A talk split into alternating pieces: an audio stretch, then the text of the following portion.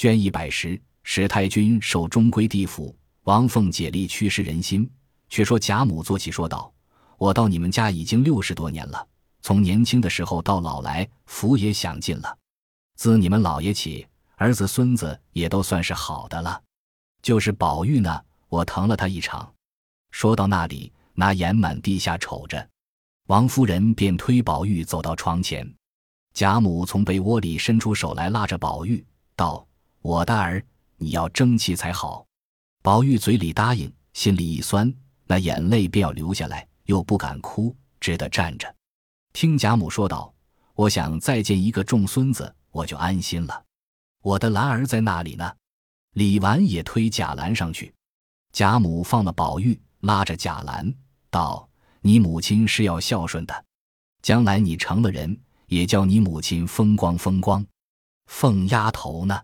凤姐本来站在贾母旁边，赶忙走到眼前，说：“在这里呢。”贾母道：“我的儿，你是太聪明了，将来修修福吧。我也没有修什么，不过心事吃亏。那些吃斋念佛的事，我也不大干。就是旧年叫人写了些《金刚经》，送送人，不知送完了没有？”凤姐道：“没有呢。”贾母道：“早该施舍完了才好。”我们大老爷和珍儿是在外头乐了，最可恶的是使丫头没良心，怎么总不来瞧我？鸳鸯等明知其故，都不言语。贾母又瞧了一瞧宝钗，叹了口气，只见脸上发红。贾政知是回光返照，急忙进上参汤。贾母的牙关已经紧了，合了一回眼，又睁着满屋里瞧了一瞧。王夫人、宝钗上去，轻轻扶着。邢夫人、凤姐等便忙穿衣，地下婆子们已将床安设停当，铺了被褥。听见贾母喉尖略一响动，脸变笑容，竟是去了，享年八十三岁。众婆子急忙停床，于是贾政等在外一边跪着，邢夫人等在内一边跪着，一起举起哀来。外面家人各样预备齐全，只听里头信儿一传出来。从荣府大门起至内宅门，扇扇大开，一色净白纸糊了。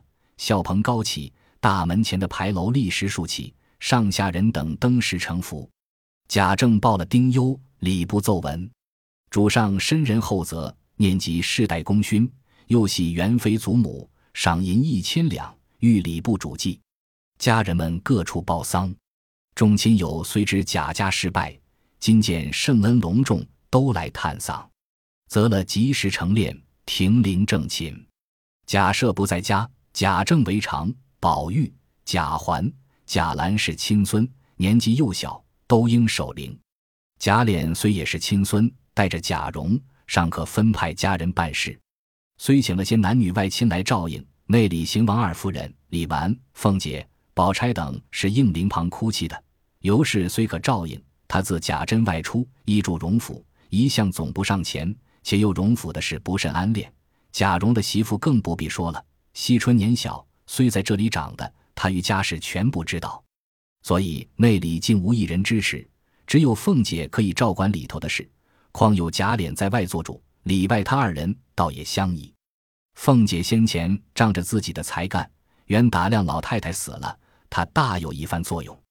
邢王二夫人等本知她曾办过秦氏的事，必是妥当。于是仍叫凤姐总理里头的事，凤姐本不应辞，自然应了。心想这里的事本是我管的，那些家人更是我手下的人。太太和甄大嫂子的人本来难使唤些，如今他们都去了。银像虽没有了对牌，这种银子是现成的，外头的事又是他办着。虽说我现今身子不好，想来也不至落褒贬，必是比宁府里还得办些。心下已定，且待明日接了三，后日一早便叫周瑞家的传出话去，将花名册取上来。凤姐一一的瞧了，统共只有男仆二十一人，女仆只有十九人，余者俱是些丫头，连个房算上，也不过三十多人，难以点派差事。心里想到，这回老太太的世道没有东府里的人多，又将庄上的弄出几个，也不付差遣。正在思算。只见一个小丫头过来说：“鸳鸯姐姐请奶奶。”凤姐只得过去，只见鸳鸯哭得泪人一般，一把拉着凤姐儿，说道：“二奶奶请坐，我给二奶奶磕个头。虽睡服中不行礼，这个头是要磕的。”鸳鸯说着跪下，慌得凤姐赶忙拉住，说道：“这是什么礼？有话好好的说。”鸳鸯跪着，凤姐便拉起来。鸳鸯说道：“老太太的事，一应内外都是二爷和二奶奶办。这种银子是老太太留下的。老太太这一辈子也没有糟蹋过什么银钱，如今临了这件大事，必得求二奶奶体体面面的办一办才好。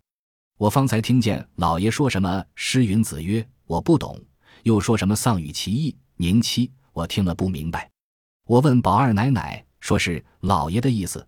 老太太的丧事。”只要悲切才是真孝，不必迷费图好看的念头。我想老太太这样一个人，怎么不该体面些？我虽是奴才丫头，敢说什么？只是老太太疼二奶奶和我这一场，临死了还不叫她风光风光。我想二奶奶是能办大事的，故此我请二奶奶来求做个主。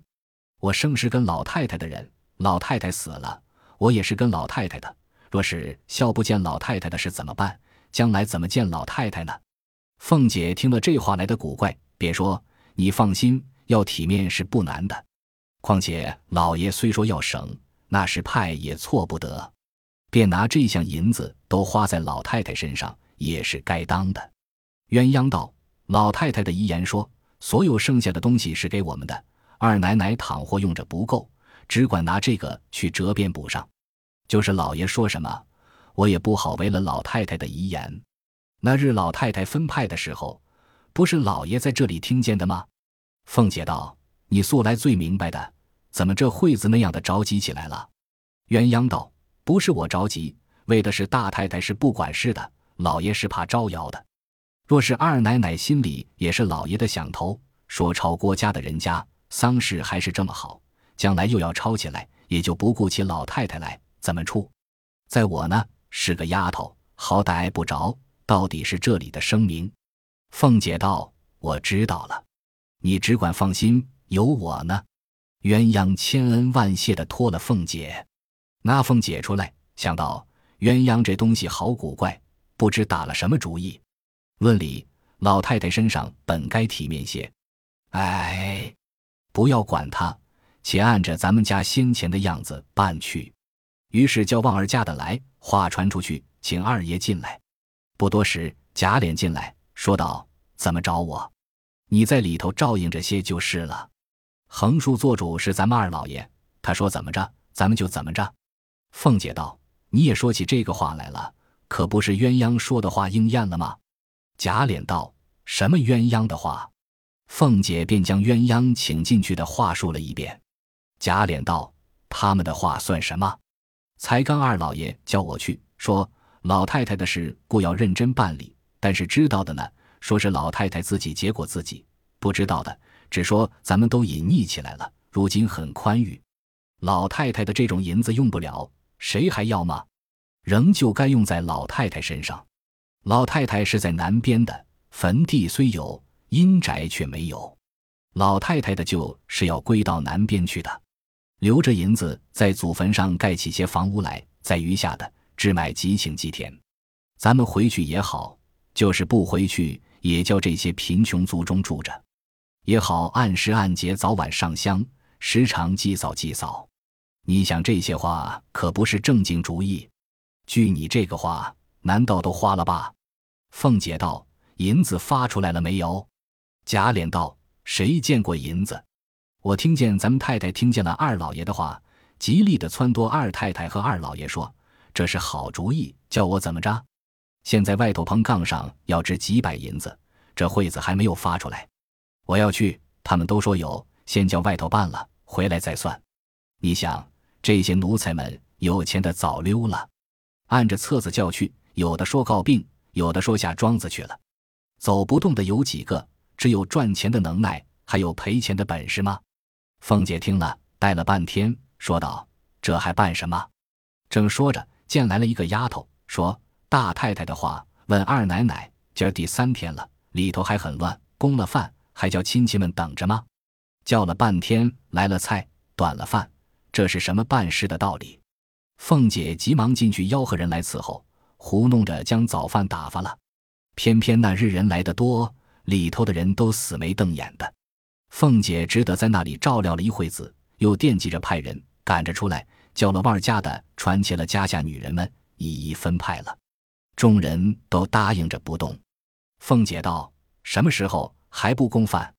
众人道：“传饭是容易的，只要将里头的东西发出来，我们才好照管去。”凤姐道：“糊涂东西，派定了你们少不得有的。”众人只得勉强应着。凤姐即往上房取发应用之物，要去请示邢王二夫人。见人多难说，看那时候已经日渐平息了，只得找了鸳鸯，说要老太太存的那一份家伙。鸳鸯道：“你还问我呢？那一年二爷当了，赎了来了吗？”凤姐道：“不用银的金的，只要那一分平常使的。”鸳鸯道：“大太太甄大奶奶屋里使的是那里来的？”凤姐一想不差，转身就走。只得到王夫人那边找了玉串彩云，才拿了一份出来，急忙叫彩明登账，发与众人收管。鸳鸯见凤姐这样慌张，又不好叫她回来，心想她头里做事何等爽利周到，如今怎么掣肘的这个样？我看这两三天连一点头脑都没有，不是老太太白疼了她了吗？那李知行夫人一听贾政的话，正合着将来家计艰难的心，巴不得留一点子做个收据。况且老太太的事原是长房做主，贾赦虽不在家，贾政又是拘泥的人，有件事便说请大奶奶的主意。邢夫人素知凤姐手脚大，假脸的闹鬼，所以死拿住不放松。鸳鸯只道已将这项银两交了出去了，故见凤姐掣肘如此，便以为不肯用心，便在贾母灵前唠唠叨叨哭个不了。邢夫人等听了话中有话。不想到自己不令凤姐便宜行事，反说凤丫头果然有些不用心。王夫人到了晚上，叫了凤姐过来，说：“咱们家虽说不济，外头的体面是要的。这两三日人来人往，我瞧着那些人都照应不到，想是你没有吩咐，还得你替我们操点心儿才好。”凤姐听了，呆了一会，要将银两不凑手的话说出，但是银钱是外头管的，王夫人说的是照应不到。凤姐也不敢辩，只好不言语。邢夫人在旁说道：“论理该是我们做媳妇的操心，本不是孙子媳妇的事，但是我们动不得身，所以托你的。你是打不得撒手的。”凤姐紫涨了脸，正要回说，只听外头鼓乐一奏，是烧黄昏纸的时候了。大家举起哀来，又不得说。凤姐原想回来再说，王夫人催她出去料理，说道：“这里有我们的。”你快快的去料理明的事吧。凤姐不敢再言，只得含悲忍气的出来，又叫人传齐了众人，又吩咐了一会，说：“大娘婶子们可怜我爸，我上头挨了好些说，为的是你们不齐节，叫人笑话，明你们豁出些辛苦来吧。”那些人回道：“奶奶办事不是今儿个一遭了，我们敢为拗吗？只是这回的事上头过于累赘，只说打发这顿饭罢。”有的在这里吃，有的要在家里吃。请了那位太太，又是那位奶奶不来，诸如此类，那得齐全。还求奶奶劝劝那些姑娘们，不要挑吃就好了。凤姐道：“头一层是老太太的丫头们是难缠的，太太们的也难说话，叫我说谁去呢？”众人道：“从前奶奶在东府里还是属事，要打要骂，怎么这样锋利？谁敢不依？”如今这些姑娘们都压不住了。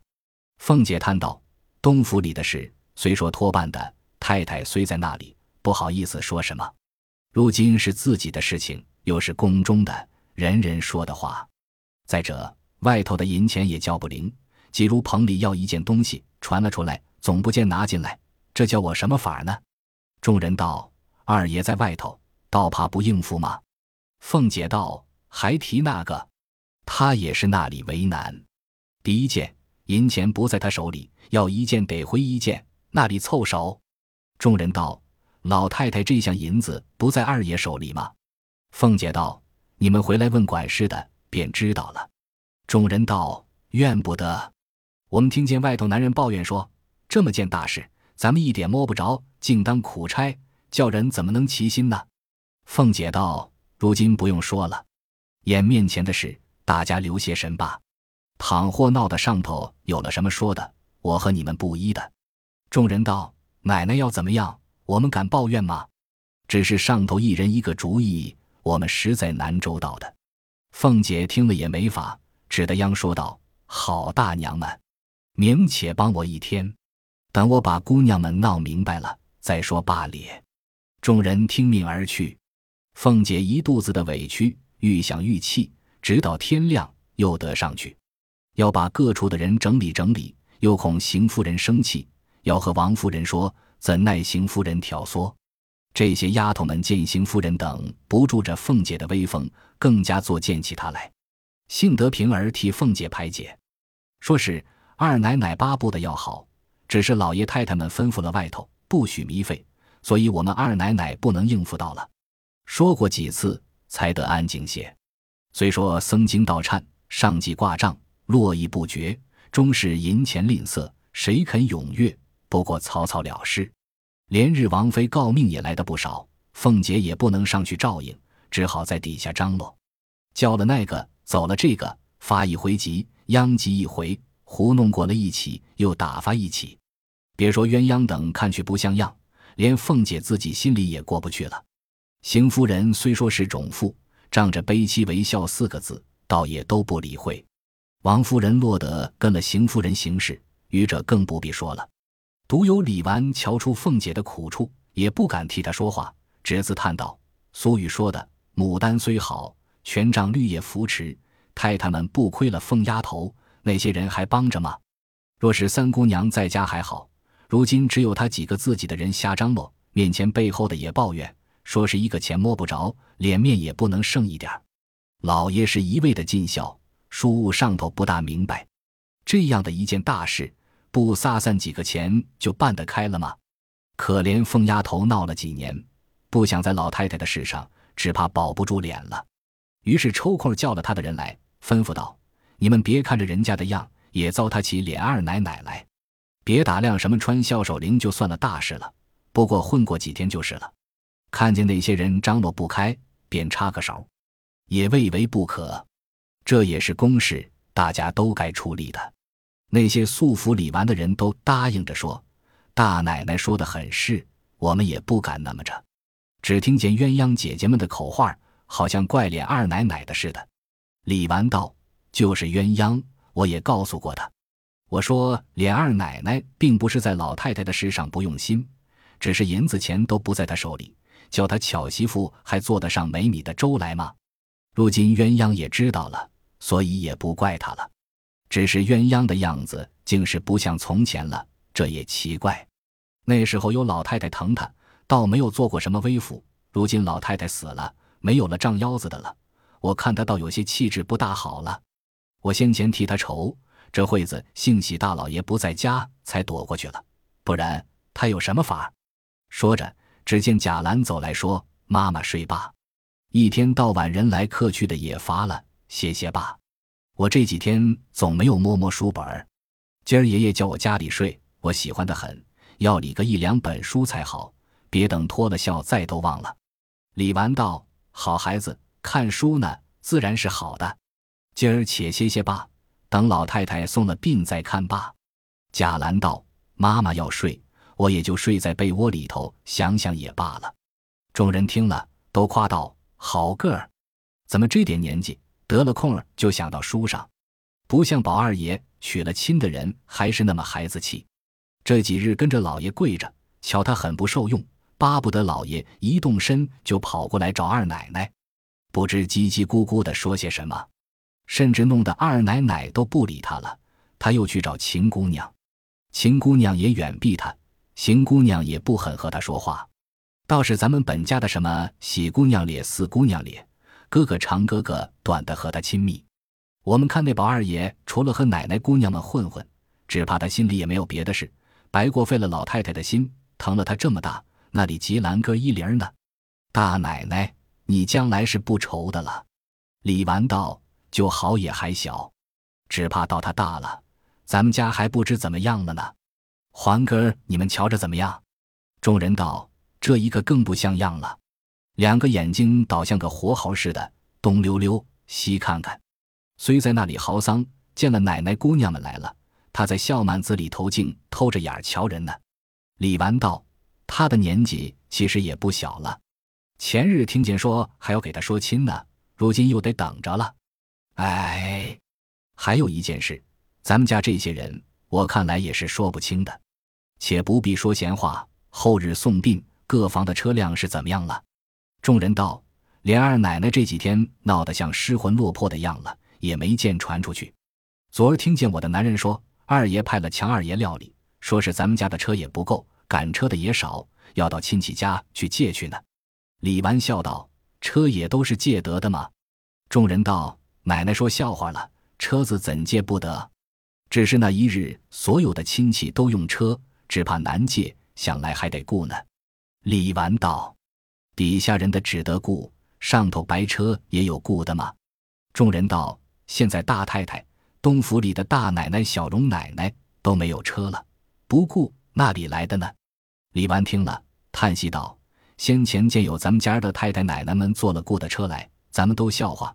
如今轮到自己头上了，你明去告诉你的男人，我们的车马早早的预备好了，省得挤。”众人答应了出去，不提。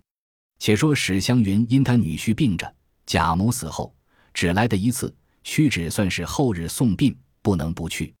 又见他女婿的病已成痨症。暂且不妨，只得作业前一日过来。